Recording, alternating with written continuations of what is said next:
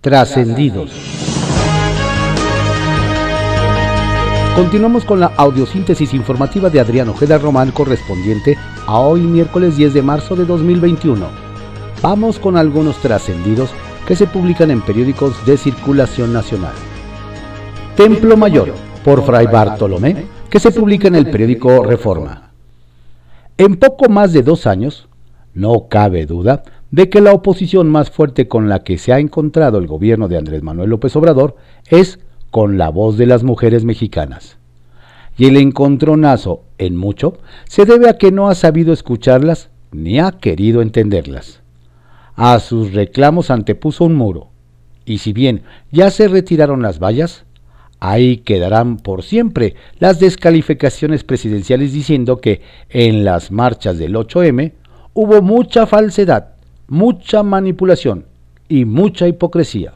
Por cierto que en los partidos de oposición también se cuecen habas y se están marginando a figuras femeninas de mucho peso.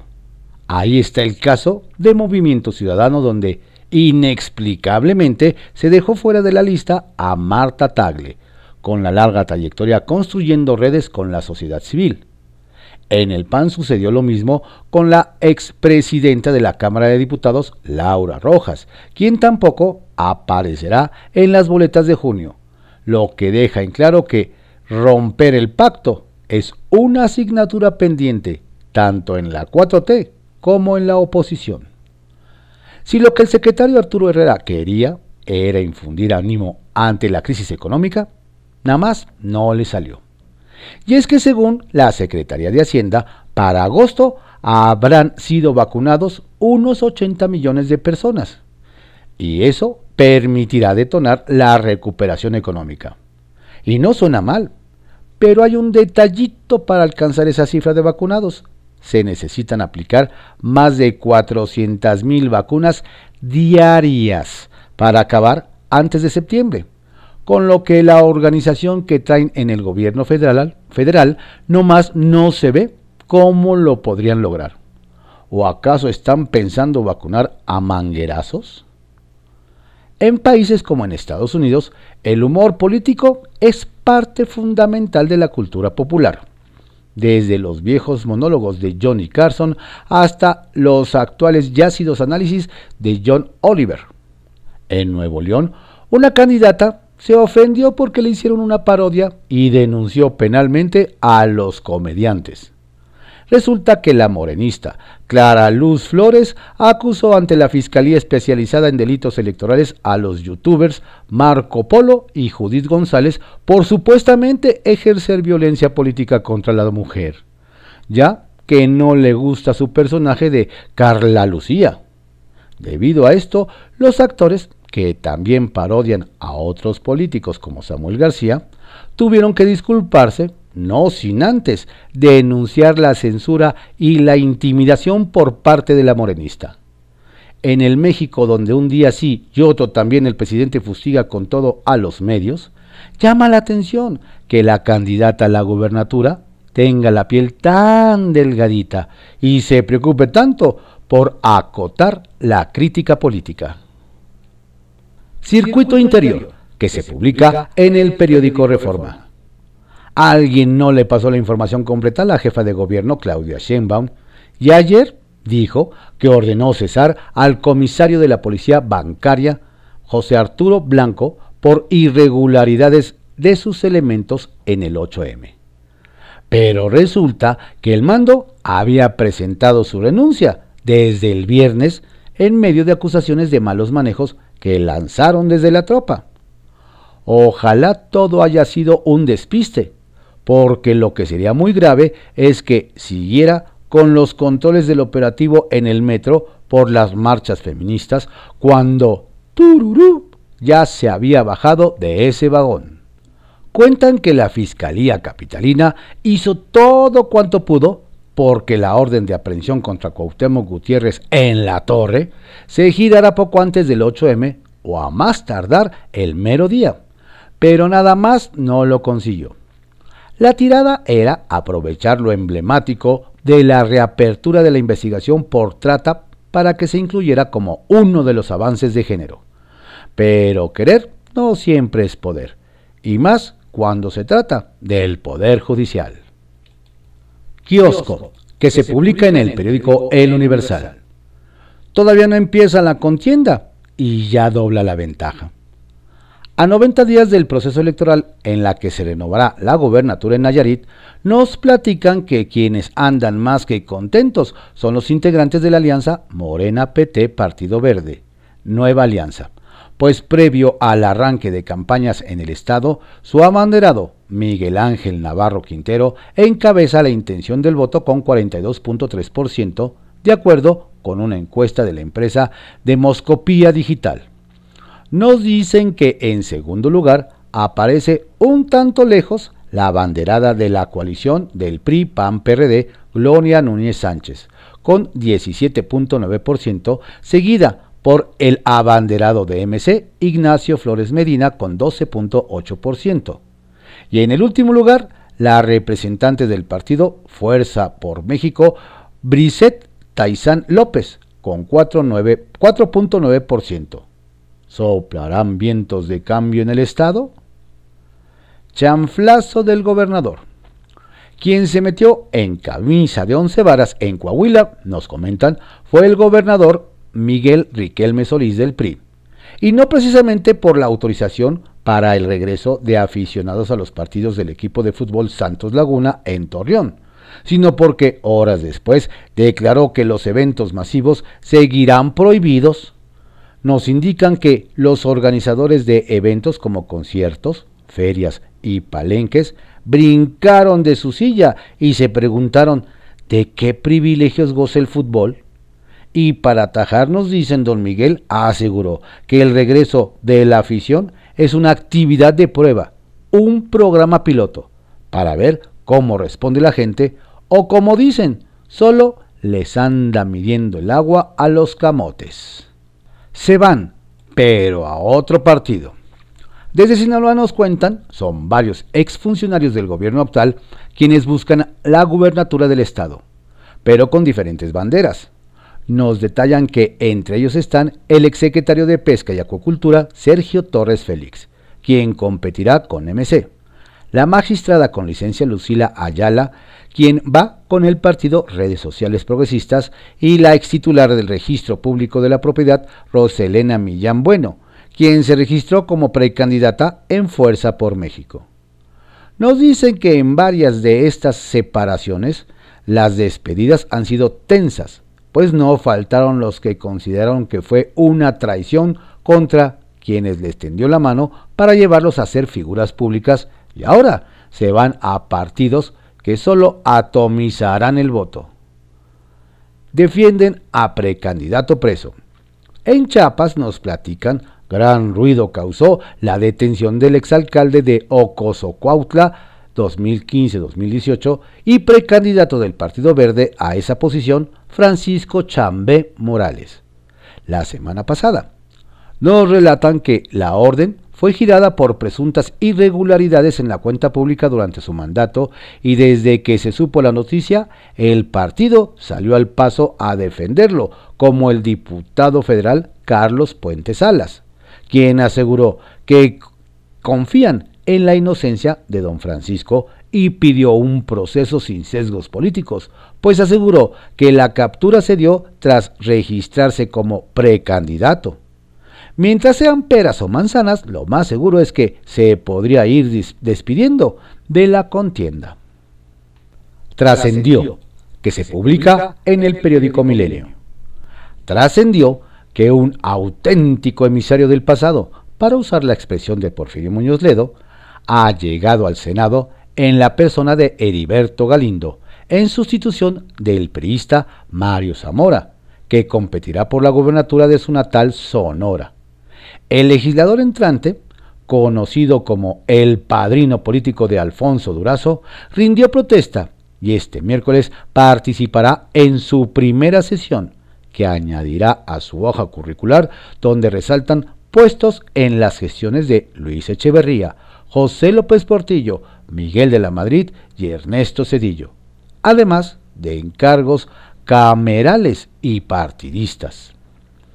Trascendió que vaya lío que se echó a cuestas la autoridad capitalina, no solo negando el disparo de gas lacrimógeno a las manifestantes del 8M frente a Palacio, expuesto en fotos y videos de forma inobjetable, sino haciéndose bolas con el cese del titular de la Policía Bancaria e Industrial, José Arturo Blanco, a quien cargaron la agresión a reporteras gráficas en la estación Hidalgo del metro este lunes, cuando en realidad él está suspendido desde el viernes pasado por acusaciones de malos manejos de recursos.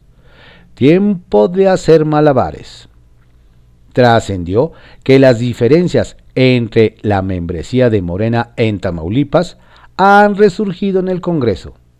Esta vez por el nombramiento de Krishna Judith Villado Mejía como fiscal electoral, que ya pasó en comisiones y hoy se vota en el Pleno, porque un bando lo ve como una imposición desde el gobierno y la Fiscalía Estatal una vez que la abogada fue colaboradora desde 2019 de David Cerda Zúñiga, jefe de la oficina de Francisco García Cabeza de Vaca. Pero el otro grupo parece no tener problemas para votar a favor junto con los panistas. A ver. Pepe Grillo, que se publica en el periódico La Crónica. Pacto patriarcal. Tricolor quien se mete con las mujeres, se mete con el PRI y se mete con nuestro país, dijo eufórico Alejandro Moreno, dirigente nacional del tricolor, complacido con los problemas que enfrentó Morena durante el 8M. Horas después, un juez penal giró orden de captura contra Cuauhtémoc Gutiérrez, exdirigente del PRI DF, acusado del delito de trata de personas y asociación delictuosa. Alito ve la paja en el ojo ajeno, pero no la viga en el propio. La Fiscalía Capitalina reabrió el caso del rey de la basura por omisiones graves en el proceso, las que afectaron los derechos de las víctimas. Ya veremos si Moreno defiende a Gutiérrez como López Obrador defendió a Salgado Macedonio. En una de esas lo ubica como víctima inocente de un linchamiento político. ¿Hay o no hay pacto patriarcal en el tricolor? Adela disponible.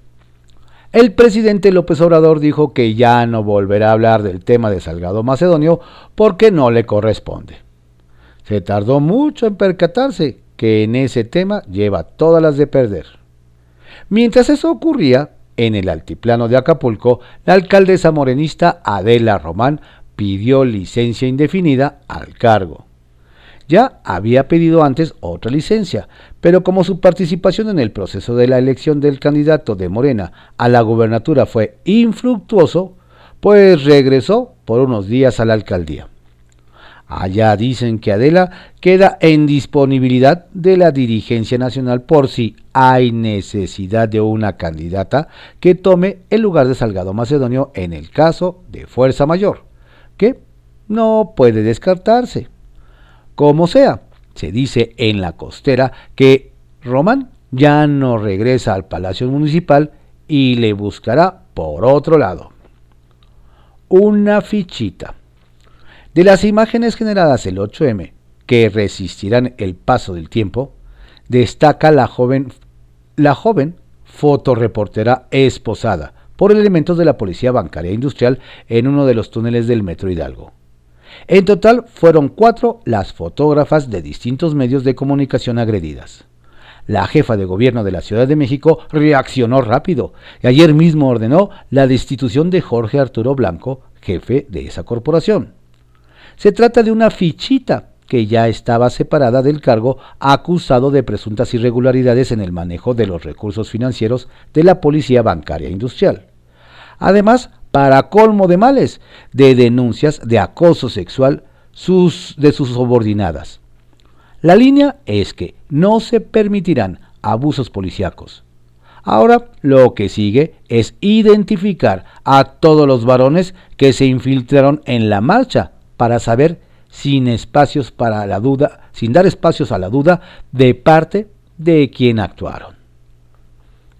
Fuerza amplia extrangula. La Fuerza Amplia de transportistas amenaza consumir a la Ciudad de México en un caos este miércoles desde las 7 de la mañana. Amagaron con realizar 10 marchas en los cuatro puntos cardinales de la ciudad para estrangularla. Su idea es intimidar a las autoridades para lograr un aumento en las tarifas de al menos 2 pesos más el pasaje. Que les hayan dicho una y otra vez que el aumento no procede, y menos sin, si recurren a esas formas, es lo de menos. Lo importante es crear la sensación del caos y obtener con eso, con eso regalías políticas, aunque no les autoricen el aumento. La Gran Carpa, que se publica en el periódico El Economista. Oso el presidente de la Jocopo de la Cámara de Senadores, Ricardo Monreal, indicó que se revisará si son procedentes los cambios realizados en la Cámara de Diputados a la minuta sobre regulación de marihuana. No hay problema si ellos modifican la ley. No tenemos problemas, ese es su trabajo y su función. Y ya nosotros en el regreso revisaremos si son o no procedentes. Dijo, el también coordinador de senadores de Morena añadió que el propósito de regular la marihuana es no ignorar un tema prohibicionista que ha generado un gran problema social en el país. Equilibrista. La senadora Alejandra Reynoso Sánchez afirmó que ya es hora de que una mujer coordine el grupo parlamentario del PAN en el Senado y que ella quiere ocupar el cargo. Reveló que desde finales del año pasado manifestó a Marco Cortés, presidente nacional del PAN, su interés por ser la coordinadora de la bancada senatorial panista. Urge que ya haya un nombramiento. Ya es momento de que haya una coordinación encabezada por una mujer, dijo la guanajuatense. Carrusel. El Pleno de la Cámara de Diputados aprobó en votación económica la integración del grupo de trabajo para la transición hacendaria que será coordinado por el diputado Alfonso Ramírez Cuellar, de Morena. Estará conformado por, los por las diputadas Laura Angélica Rojas del PAN y Fabiola Raquel Guadalupe Loyola de MC, y los diputados Fernando Galindo del PRI, Benjamín Robles del PT, Fernando Luis Manzanilla, Encuentro Social, Antonio Ortega PRD y Carlos Alberto Puente del Partido Verde. Sacapuntas, que se publica en el periódico El Heraldo de México. Balconea a Fox y Felipe Calderón Hinojosa. Trapitos al sol sacó la senadora del PAN Josefina Vázquez Mota a Vicente Fox y Felipe Calderón.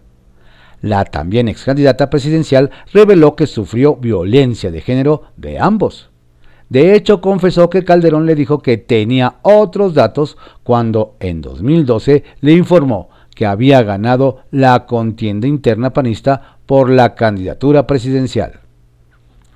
IP refuerza vacunación.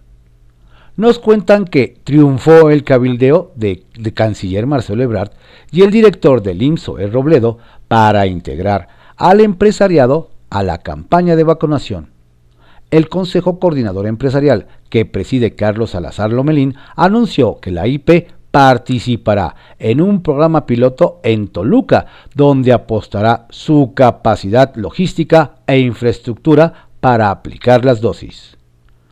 Hablando de mujeres, supuestas pruebas de la participación del exsecretario de Hacienda, Luis Videgaray, en la llamada estafa maestra, presentará la ex titular de Sede Sol, Rosario Robles, la próxima semana ante el aceido. Adelantó su abogado, Sergio Ramírez. De igual forma, se entregaría evidencia contra Emilio Cebadúa, quien prácticamente la traicionó para evitar la cárcel. De regreso al Congreso. Heriberto Galindo rindió protesta ayer como nuevo senador de la República en sustitución del priista Mario Zamora, quien solicitó licencia para buscar la gubernatura de Sinaloa. Con Galindo, lo que gana el tricolor es la experiencia de un político con larga trayectoria en el legislativo. A paso lento. Con reflejos lentos anda la titular de la CNDH, Rosario Piedra. Ni se asomó durante las manifestaciones del 8M y hasta ayer por la tarde solicitó a las autoridades de la Ciudad de México investigar y sancionar a los responsables de agredir a cuatro fotoperiodistas. Lo hizo cuando ya la jefa de gobierno, Claudia Sheinbaum, había destituido al jefe de la policía y estaba tomando cartas en el asunto. Redes de Poder, que se publica en Reporte Índigo. El ganón tricolor. La orden de aprehensión dictada el día de ayer en contra de la diputada local Sandra Esther Vaca Cortés y en contra de Cuauhtémoc Gutiérrez por trata de personas deja como ganador a Adrián Rubalcaba, actual alcalde de Coajimalpa. El cacique de Coajimalpa, quien ha sido diputado local y delegado de la demarcación, perdió poder en 2020 cuando Israel Betanzos, incondicional de Gutiérrez, asumió la dirigencia del PRI en la Ciudad de México. Desde entonces trascendió un posible rompimiento de Rubalcaba, quien supuestamente iría a otro partido. Sin embargo, con la orden de aprehensión, el poder de Gutiérrez queda, eh, queda en vilo en la Ciudad de México y también en el Congreso, pues aunque faltista, Vaca Cortés era una diputada fiel a él. En constante Rubalcaba va por la reelección en Coajimalpa y podría terminar imponiendo las candidaturas a las disputaciones locales. Primera lectura.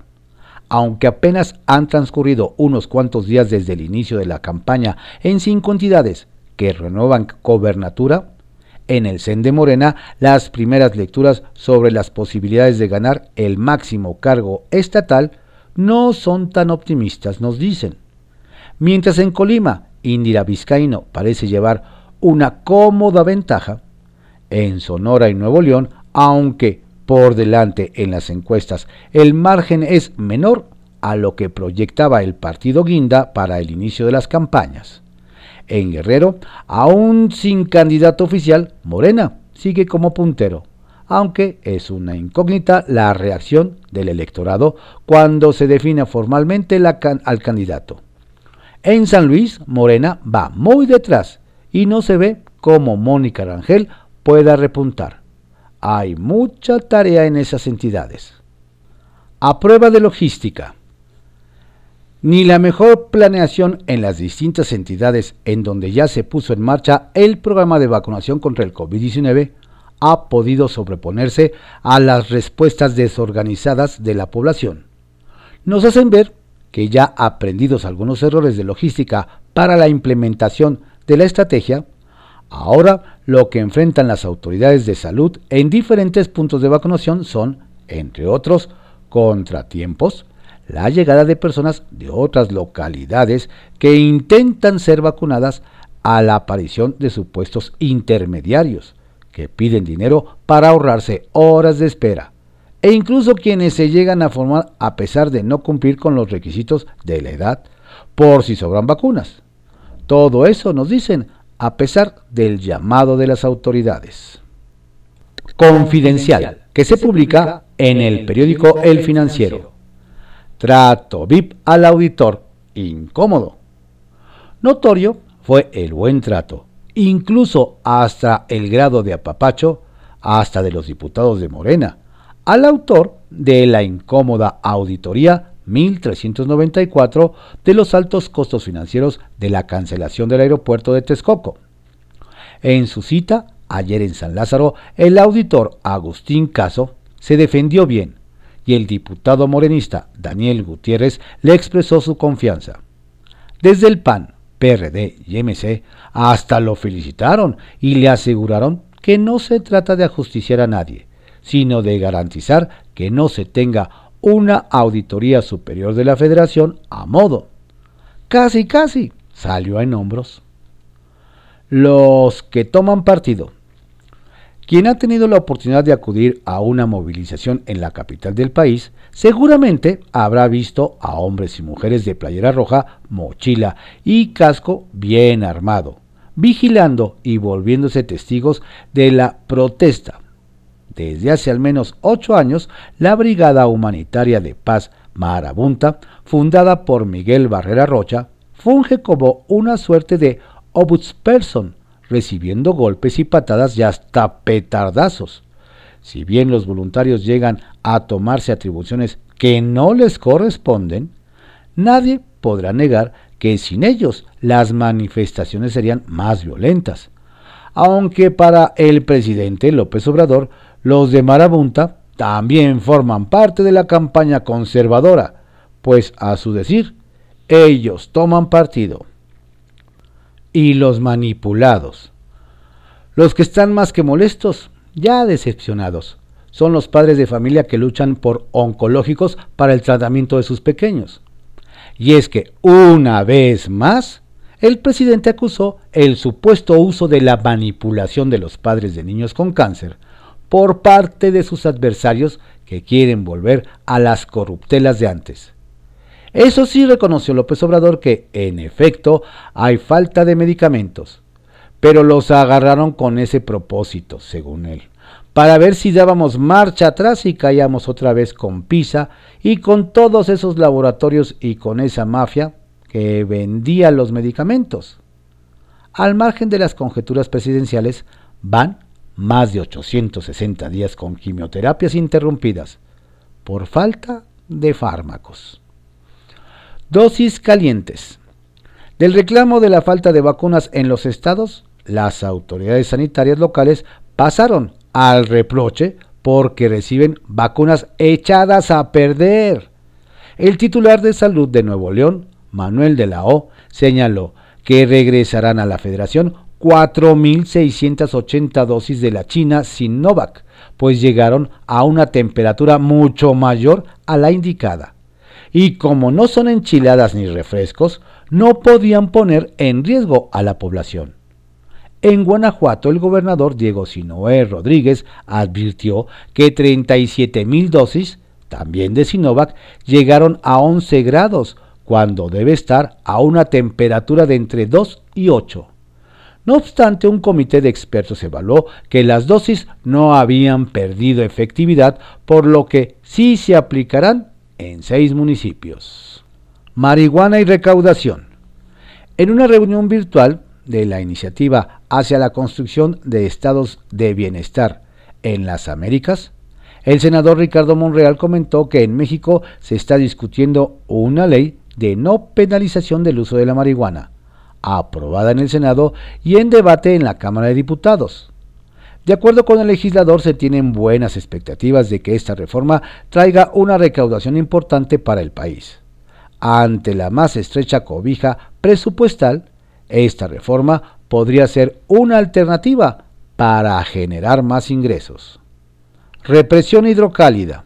En Aguascalientes, las marchas por el 8M no hicieron que la policía soltara gases lacrimógenos pero sí infinidad de golpes de tolete, escudo y hasta patadas contra las manifestantes, dejando algunas lesionadas. El actuar de las policías municipal de Teresa Jiménez y estatal de Martín Orozco hizo que la Comisión Local de Derechos Humanos de Asunción Gutiérrez Padilla iniciara una queja de oficio a fin de investigar los abusos de la autoridad, que además arrestó a 36 chicas y fincó cargos a 17. Encima de ello, las multas por arresto rondan de los 10 mil pesos, situación que generó que algunos padres de familia tuvieran que hacer colectas públicas, al tiempo que acusaron a la administración panista de hacer negocio con los arrestos.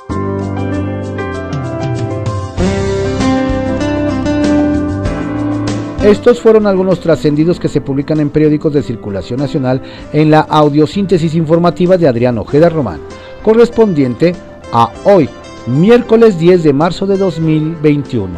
Tenga usted un excelente día, por favor cuídese mucho, si no tiene a qué salir, quédese en casa.